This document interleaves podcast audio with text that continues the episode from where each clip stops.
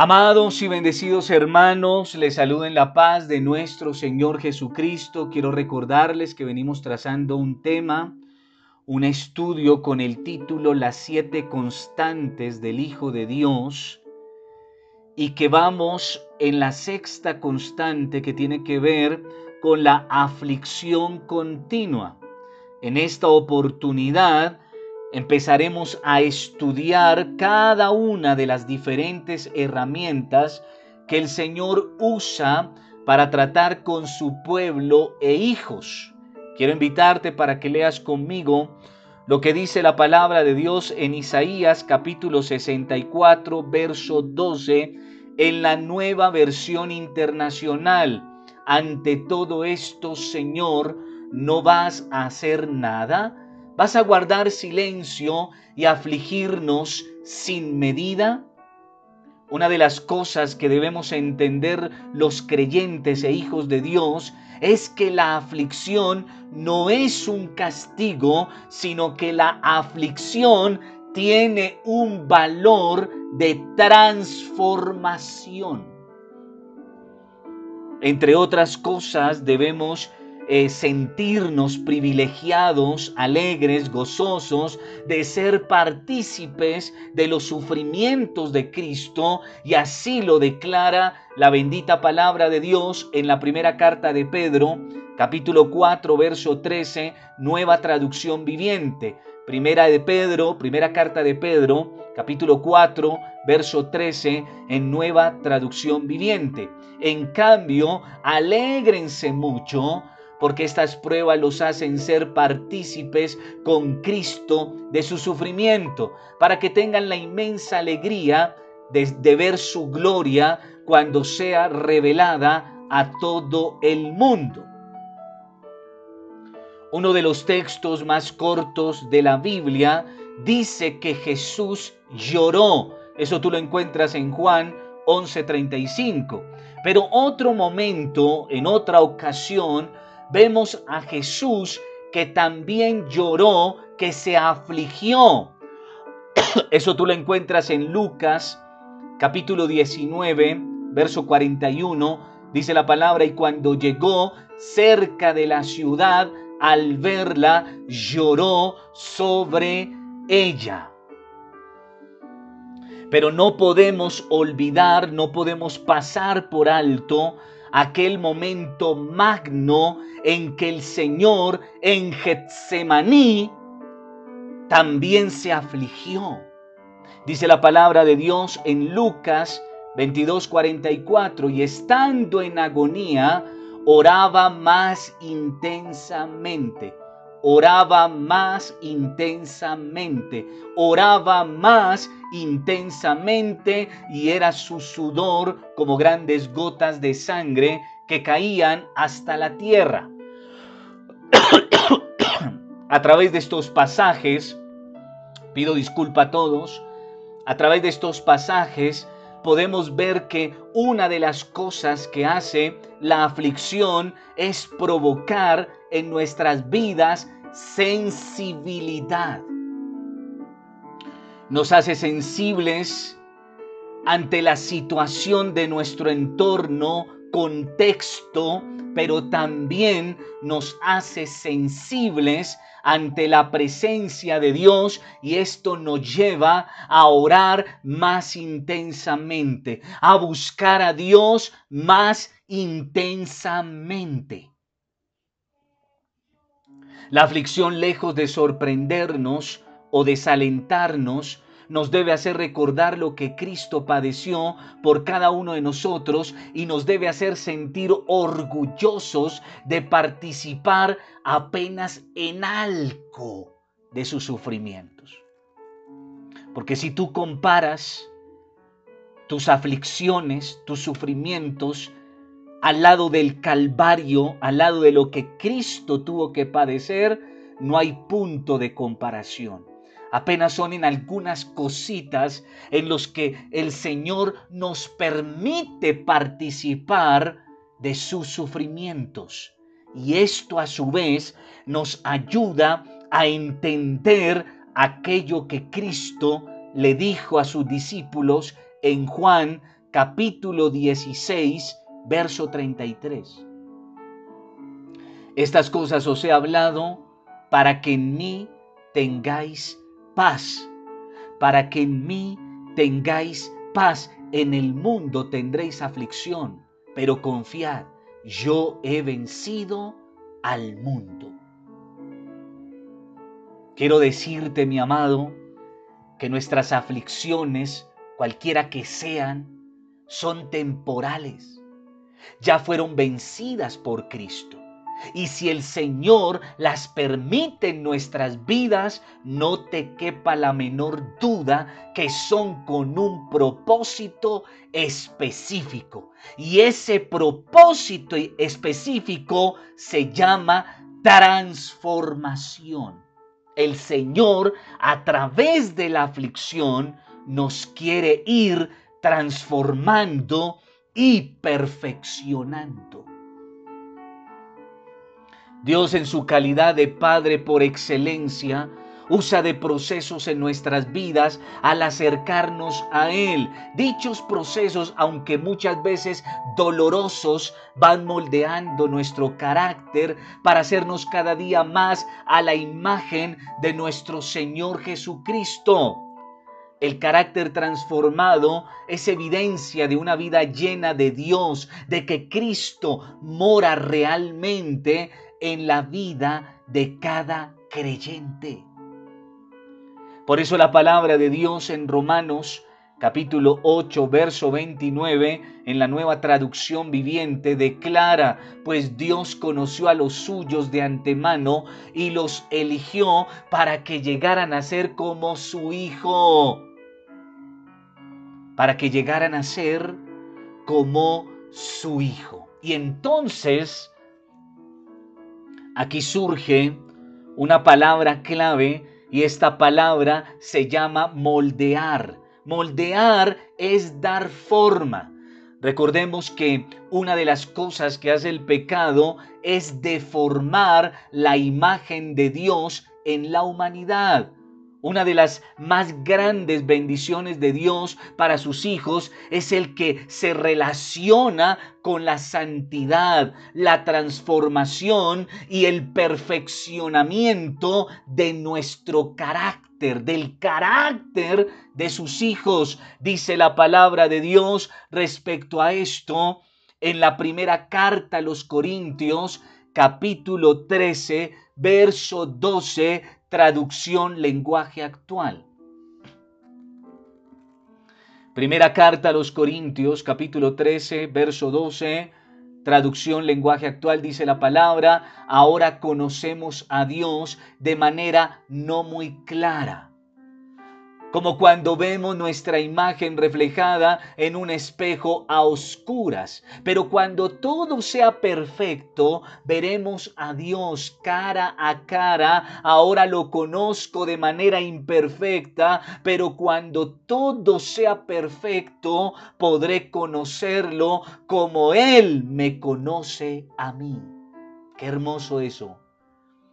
Lee conmigo por favor lo que dice la palabra en Filipenses capítulo 1, verso 6.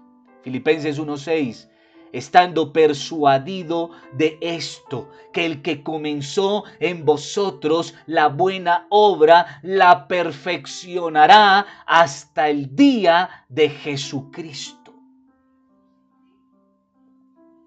La insensibilidad y la inestabilidad del carácter se debe a que el ser humano es un individuo integral que desarrolla su vida de manera muy particular de acuerdo a la cualidad hereditaria, biológica y psicológica y por la influencia del contexto social al que pertenece. Es entonces que Dios tiene que cambiar y moldear el carácter de cada creyente para que logre la estatura de Cristo, o sea, el varón perfecto. El tratamiento o proceso para alcanzar este objetivo se da a través de las distintas circunstancias que el Señor permite en la vida de cada creyente. Por ello la Biblia declara en Romanos 8:28. Y sabemos que a los que aman a Dios, todas las cosas les ayudan a bien. Esto es a los que conforme a su propósito son llamados. El creyente como hijo de Dios debe disponer su vida para que el Señor pueda restaurar su imagen en él que se perdió o deformó con el pecado de Adán y Eva. Recordemos lo que dice la palabra de Dios en Génesis 1.27 y creó Dios al hombre a su imagen, a imagen de Dios lo creó, varón y hembra los creó. La personalidad de cada individuo contiene los rasgos distintivos de un ser, los cuales resultan de la suma de su carácter y su temperamento. En el siguiente audio te voy a definir lo que es carácter y lo que es temperamento. No te lo pierdas. Definamos entonces lo que es carácter y temperamento. Carácter se define como conjunto de características de un individuo que lo distingue de los demás por su modo de ser u obrar. Su definición resulta de una combinación de factores naturales sumada a un comportamiento aprendido del entorno social y familiar, por lo cual resulta fácil captar el carácter de una persona a nivel externo. Temperamento se relaciona con la manera de ser o de reaccionar de cada persona en particular, resultado del predominio fisiológico de un sistema orgánico. Todos nacemos con un rasgo temperamental interno que nos hace únicos. Mientras el temperamento es innato, el carácter está más relacionado con comportamientos aprendidos o percibidos en el entorno. Dios tiene que trabajar en el carácter del hombre para que éste actúe de acuerdo a su imagen y semejanza, estableciendo un equilibrio perfecto en su ser integral como hijo de Dios. Es entonces que podemos entender a qué es que se refiere la palabra de Dios cuando dice en Santiago capítulo 1 verso 8, el hombre de doble ánimo es inconstante en todos sus caminos. Es en el campo del carácter donde más se presentan los altibajos, la inestabilidad, la inconstancia del creyente, porque se encuentra expuesto a situaciones imperfectas, anómalas, tanto internas como externas. El Señor tiene entonces que moldear, transformar el carácter para que su propósito se cumpla en nuestras vidas, para lo cual el Señor usa de unas herramientas. Hoy te estaré enseñando apenas la primera de ellas y esta tiene que ver con el desierto. El desierto. Y dice la palabra de Dios en Deuteronomio capítulo 8, verso 2. Y te acordarás de todo el camino por donde te ha traído el Señor tu Dios estos 40 años en el desierto. ¿Para qué? Para afligirte, para probarte, para saber lo que había en tu corazón, si habías de guardar o no sus mandamientos. La palabra desierto en el lenguaje bíblico deriva del vocablo hebreo midbar. Midbar se refiere a una tierra poco poblada, sin cultivar inhabitada región con escasez de agua y alimento. con mucho calor en el día y mucho frío en la noche. Y esto habla de un lugar con condiciones extremas. Ten presente que cuando Dios nos lleva a un desierto en cualquier aspecto, área de nuestras vidas, es que Él nos quiere llevar a una situación extrema. Recuerda que el desierto es una de las herramientas que el Señor usa para tratar para formar, para transformar, para moldear nuestras vidas que somos sus hijos. El desierto es un lugar donde también se puede experimentar la soledad. El desierto se considera en el contexto espiritual una tierra estéril que no ha bendecido Dios tierra temible y espantosa. Porque con toda honestidad, a ninguno de nosotros creo que nos gusta para nada el desierto. Pero qué importante el desierto.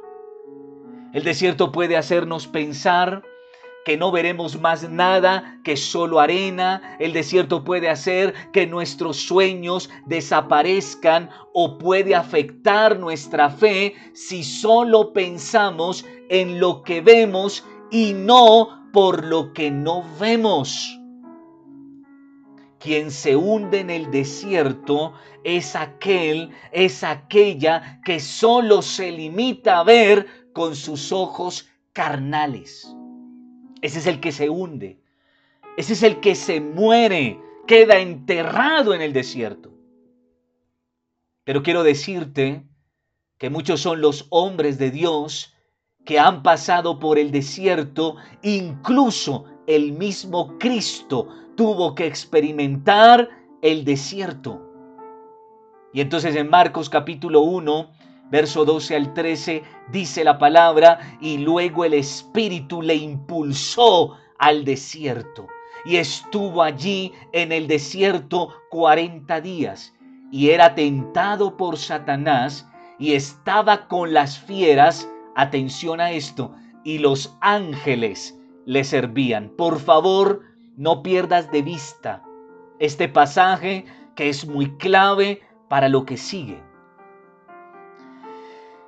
El desierto es una escuela por la que el Señor nos permite atravesar o permite atravesar a sus hijos con los siguientes propósitos. Propósito número uno, para afligirnos. El principal propósito de Dios en el desierto es afligir y ya sabemos para qué el Señor aflige a sus hijos. Sin embargo, recordemos algunas cosas. Por ejemplo, la aflicción tiene que ver con tristeza, congoja, angustia moral. El Señor la permite entre muchas cosas para ver de qué estamos hechos. Por tanto, tratar con nuestras debilidades e imperfecciones. Dice la palabra de Dios en Isaías 48:10, nueva traducción viviente. Isaías 48:10, nueva traducción viviente. Te he refinado, pero no como se refina la, la plata. Más bien te he refinado en el horno del sufrimiento. El desierto es comparado a un horno de fuego donde el platero que hace refina la plata. Y el Señor es claro cuando dice que Él en el desierto, en el horno del sufrimiento, lo que hace es que refinarnos. Resulta que en la plata suele suceder que eh, eh, sobre ella, sobre la plata, se produce algo así como una escoria. Se, conoce, creo, si no me equivoco, como una escoria que es un manto negro. Un manto negro que opaca la plata. Cuando el platero mete la plata al fuego, lo que hace es quitar esa escoria. De tal manera que cuando él saca la plata del horno de fuego, su rostro se vea reflejado en la plata. Pero si su rostro aún no se refleja en la plata, éste la va a seguir metiendo o sometiendo al horno de fuego hasta cumplir ese propósito, repito, que su rostro se vea reflejado en la plata. Es la misma operación que hace el Señor con nosotros. Nos va a someter al horno de fuego, al desierto de la aflicción, de la prueba, con el fin de que cuando salgamos, salgamos refinados como la plata y su rostro se vea reflejado en nosotros. ¿Y por qué nos aflige Dios?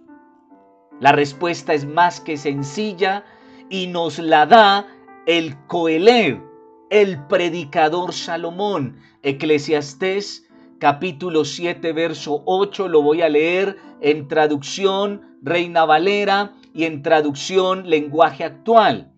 Dice la palabra de Dios, Eclesiastés 7:8. Dice la palabra, mejor es el fin del negocio que su principio.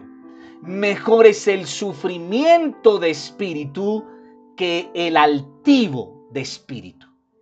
Y la traducción lenguaje actual lo declara así, más vale un buen final que un buen principio. El que tiene paciencia llega a la meta. El orgulloso habla mucho, pero no logra nada. Continuamos en el siguiente audio, no te lo pierdas. Pero atención mis hermanos a lo que voy a decirles a continuación.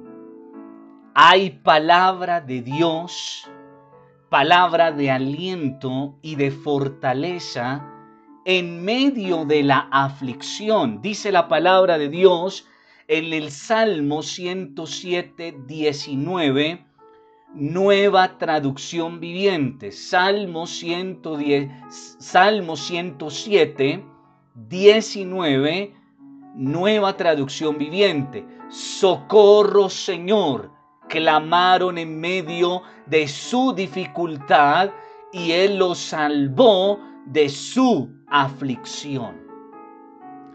Y dice la palabra de Dios en la primera carta a los Corintios capítulo 10, verso 13, también en nueva traducción viviente. Dice la palabra, las tentaciones que enfrentan en su vida no son distintas de las que otros atraviesan.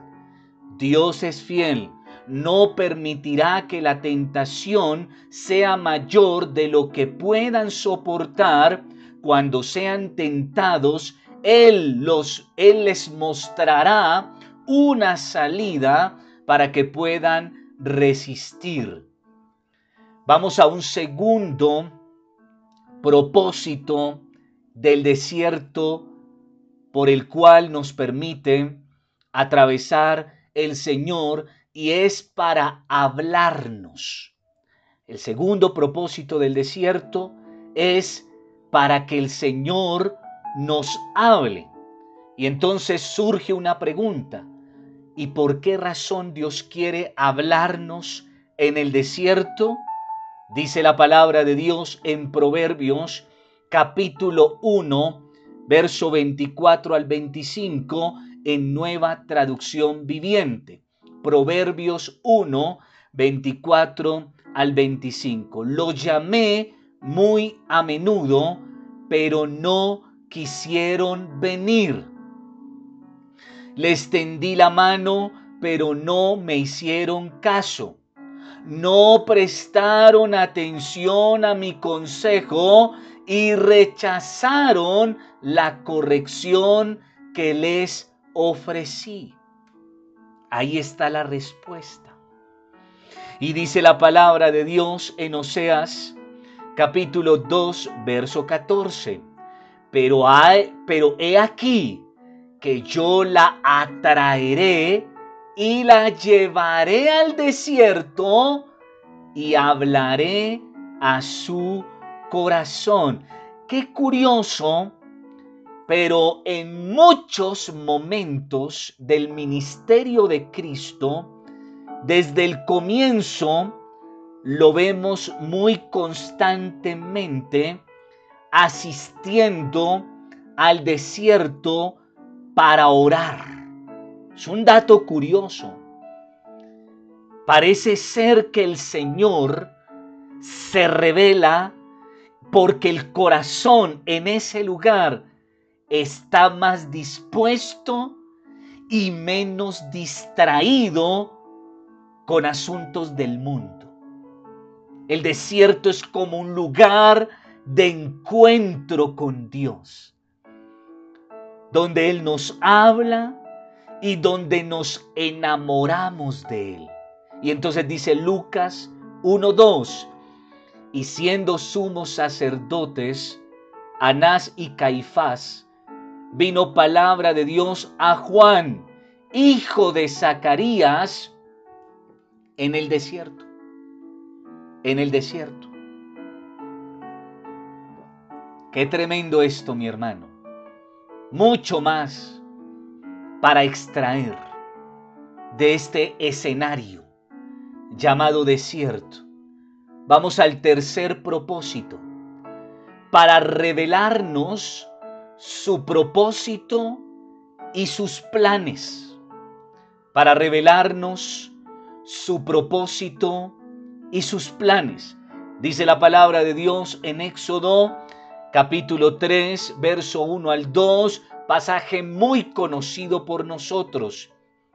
Apacentando Moisés las ovejas de Jetro, su suegro, sacerdote de Madián, llevó las ovejas a través del desierto y llegó hasta Oreb, monte de Dios.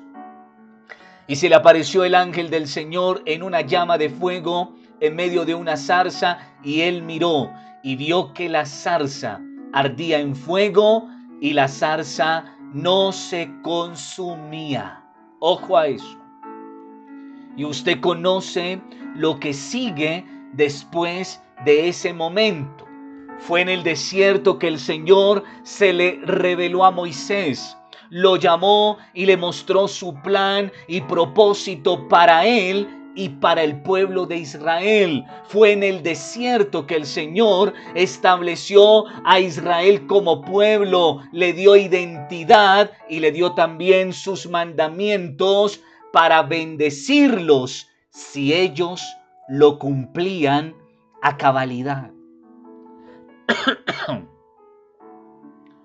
cuarto, cuarto propósito de Dios en el desierto para formarnos. Ojo a eso. Para formarnos. Los hombres de Dios se forman en el desierto. Moisés, Elías, Juan el Bautista, entre otros, su escuela de formación fue el desierto. Alguien dijo, en la universidad del desierto muchos entran y pocos salen. Los que logran salir se convierten en triunfadores, pero atención, y en ejemplos a seguir. Israel tardó 40 años en el desierto para sacar a Egipto de sus corazones y no se logró. ¿Por qué razón? La respuesta no la da la palabra de Dios en Éxodo 32.9, nueva traducción viviente. Éxodo 32.9, nueva traducción viviente. Después el Señor dijo, he visto lo terco y rebelde que es este pueblo. La versión Reina Valera 1960 habla de un pueblo de dura cerviz o sea, un pueblo terco, porfiado, rebelde, que le costó entender el propósito de Dios. prestar atención a la palabra de Dios. Siempre hicieron todo lo opuesto a lo que el Señor les había dicho. En ellos siempre se vio la queja. En ellos siempre se vio la murmuración. Siempre cayeron en pecado y siempre se contaminaron con sus vecinos. Y todo esto tiene su raíz en la incredulidad del pueblo. No confiaron en Dios a pesar de que el Señor los sacó con milagros extraordinarios que ellos pudieron ver. Los israelitas del desierto es la generación que más ha visto milagros de toda la historia de la humanidad y aún así fueron incrédulos y por eso no pudieron entrar a la tierra prometida. Moraleja de todo esto, los milagros no cambian a la gente, ya lo he dicho anteriormente. Los milagros no preceden a la enseñanza, los milagros siguen a la enseñanza, a la instrucción divina. No hay milagros sin instrucción de Dios. La Biblia dice que las señales seguían a los discípulos. Lo único que convierte el alma de la gente es la ley de Dios, o sea, su bendita palabra. Por eso Pedro, el apóstol Pedro, en su segunda carta, capítulo 1, verso 19 al 21, dice, tenemos también la palabra profética más segura, a la cual hacéis bien en estar atentos como a una, como a una antorcha que alumbra en lugar oscuro hasta que el día esclarezca y el lucero de la mañana salga en vuestros corazones. Hay una profundidad en este texto. Te invito para que le pidas al Señor poder extraer la riqueza de este texto.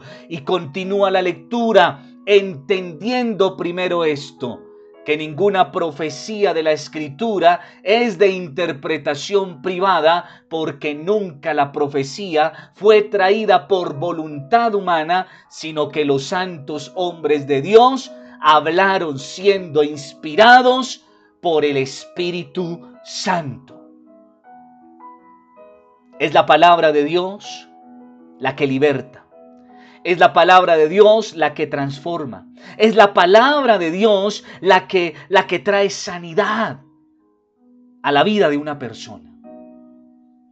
Pero quiero recordarte que tenemos un enemigo que también hace milagros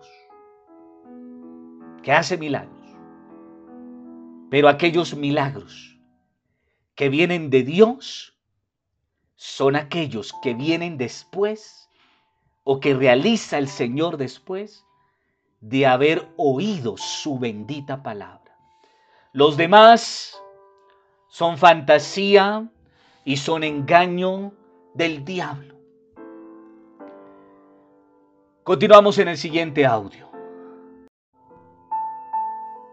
Después de esos 40 años en el desierto, surge una nueva generación que son los que sí pudieron entrar a la tierra prometida junto con Josué y con Caleb, que fueron los que confiaron en Dios, aquellos que obedecieron su palabra aquellos que creyeron en la palabra de Dios y que a pesar de ver gigantes en la tierra de Canaán, se aferraron a la promesa de Dios.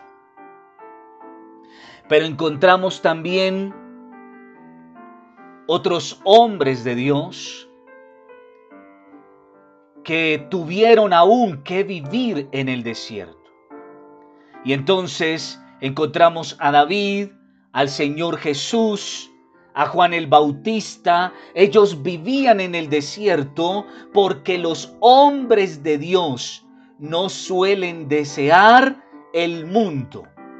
El llamado príncipe de los pastores, Charles Spurgeon, dijo en una de sus frases, el cristiano es el hombre más contento en el mundo, pero es el menos contento con el mundo. El desierto nos ayuda a depender totalmente de Dios y a desear lo menos posible las cosas del mundo. Pasamos por el desierto porque para guiar a otros por estos secos parajes se necesita ser un conocedor de esos secretos del desierto. Un líder no puede guiar a un pueblo por un terreno que no conoce, que nunca ha pisado, que no ha conocido jamás. En el desierto es fácil perderse y aún confundirse, ya que existe lo que se llama los espejismos. Cuando la sed y el cansancio nos agotan, parece como si viéramos oasis aguas abundantes, y es por esto que la palabra del Señor dice en la segunda carta a los Corintios, capítulo 5, verso 7. Segunda carta a los Corintios 5, 7. Porque por fe andamos, no por vista. Ojo mi hermano, con aquellos con aquellos espejismos de Satanás, del diablo, que usa para hacerte perder en el desierto o para confundirte. Por eso no podemos poner la mirada en el desierto, menos en el mundo. Y entonces dice la palabra de Dios en Hebreos 12:2, puesto los ojos en Jesús, el autor y consumador de la fe, el cual por el gozo puesto delante de él sufrió la cruz, menospreciando el oprobio, y se sentó a la diestra del trono de Dios, o sea, en los lugares celestiales. Allá es nuestro lugar. Si vencemos nuestro desierto. Si nos graduamos, si aprendemos la lección. Porque quien no aprende la lección está condenado a repetirla. Quinto propósito del desierto. El Señor usa el desierto para cuidarnos el desierto fue el lugar más seguro para Israel y atención a lo que dijo Faraón. Éxodo capítulo 14, verso 3. Porque Faraón dirá de los hijos de Israel, encerrados están en la tierra, el desierto los ha encerrado. Pero no, Señor, estaba el pueblo de Israel más que encerrado, estaba, era blindado, cuidado, protegido por Dios. Los hombres de Dios en los momentos más difíciles de sus vidas huyeron al desierto. El desierto era una fortaleza para ellos en tiempos de guerra o en tiempos de persecución. Moisés huyó al desierto, David y Elías y otros hombres huyeron al desierto para protegerse, otros para refugiarse en tiempos de angustia. No hay mejor lugar para refugiarse en tiempos de angustia que el mismo desierto. Allí solo se puede depender de Dios porque hasta la propia naturaleza es esquiva a las leyes del desierto. Sexto propósito con el desierto para bendecirnos. Y entonces dice la palabra de Dios en el Salmo 74, 15, nueva traducción viviente. Salmo 74, 15, nueva traducción viviente. Hiciste que brotaran los manantiales y los arroyos y secaste ríos que jamás se secan. Mi hermano amado, el Señor es una fuente inagotable en el desierto. Fue en el desierto que sucedieron los milagros más portentosos de parte de Dios. El Señor hizo brotar agua de una peña, hizo descender maná del cielo. Los israelitas comieron carne hasta que le salió por las orejas tuvieron rocío de Dios durante el día, luz y calor de Dios durante la noche, entre otros muchos milagros que hizo Dios en el desierto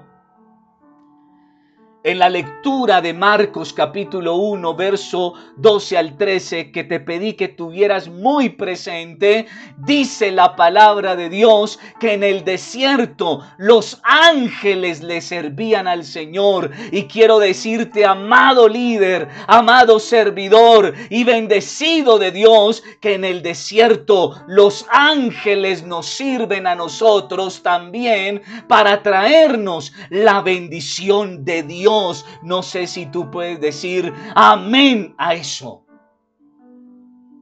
Moisés, después de tenerlo todo en los palacios de Faraón en Egipto, de repente se vio perseguido, en peligro de muerte y desconocido en tierras extranjeras, donde ganaba la vida en el desierto. Se ganaba la vida en el desierto. Dios siendo el dueño de todo, dejándolo todo, vino al desierto de este mundo y comenzando su ministerio en el desierto, padeció también necesidades como uno de nosotros.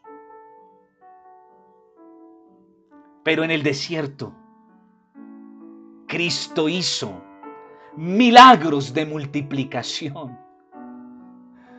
David vivió muchos años escondido en el desierto, dependiendo solo de la misericordia de Dios. Elías permaneció escondido mucho tiempo en un cañón en el desierto, dependiendo únicamente de la providencia de Dios, bebiendo agua del arroyo y comiendo pan y carne por la tarde y pan y carne por la mañana. Mi hermano, esto compunge mi alma.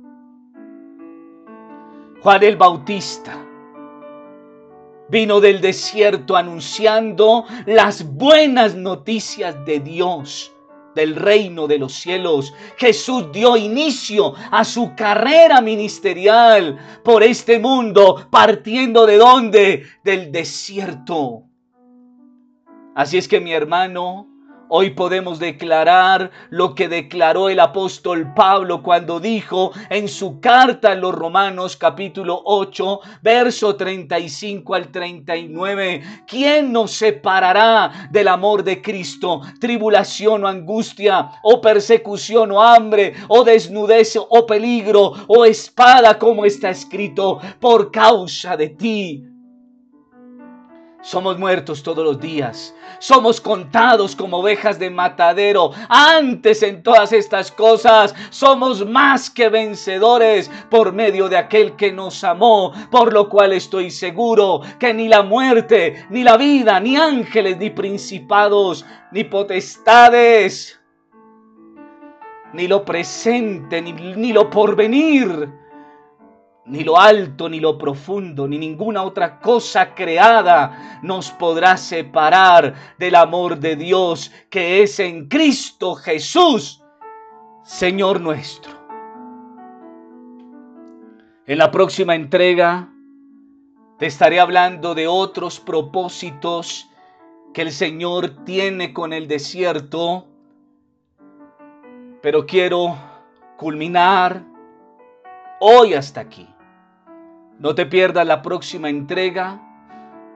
No te pierdas la próxima enseñanza de lo que es la escuela del desierto, la universidad del desierto que el Señor usa para forjarnos, para transformarnos, para cumplir su propósito en nuestras vidas.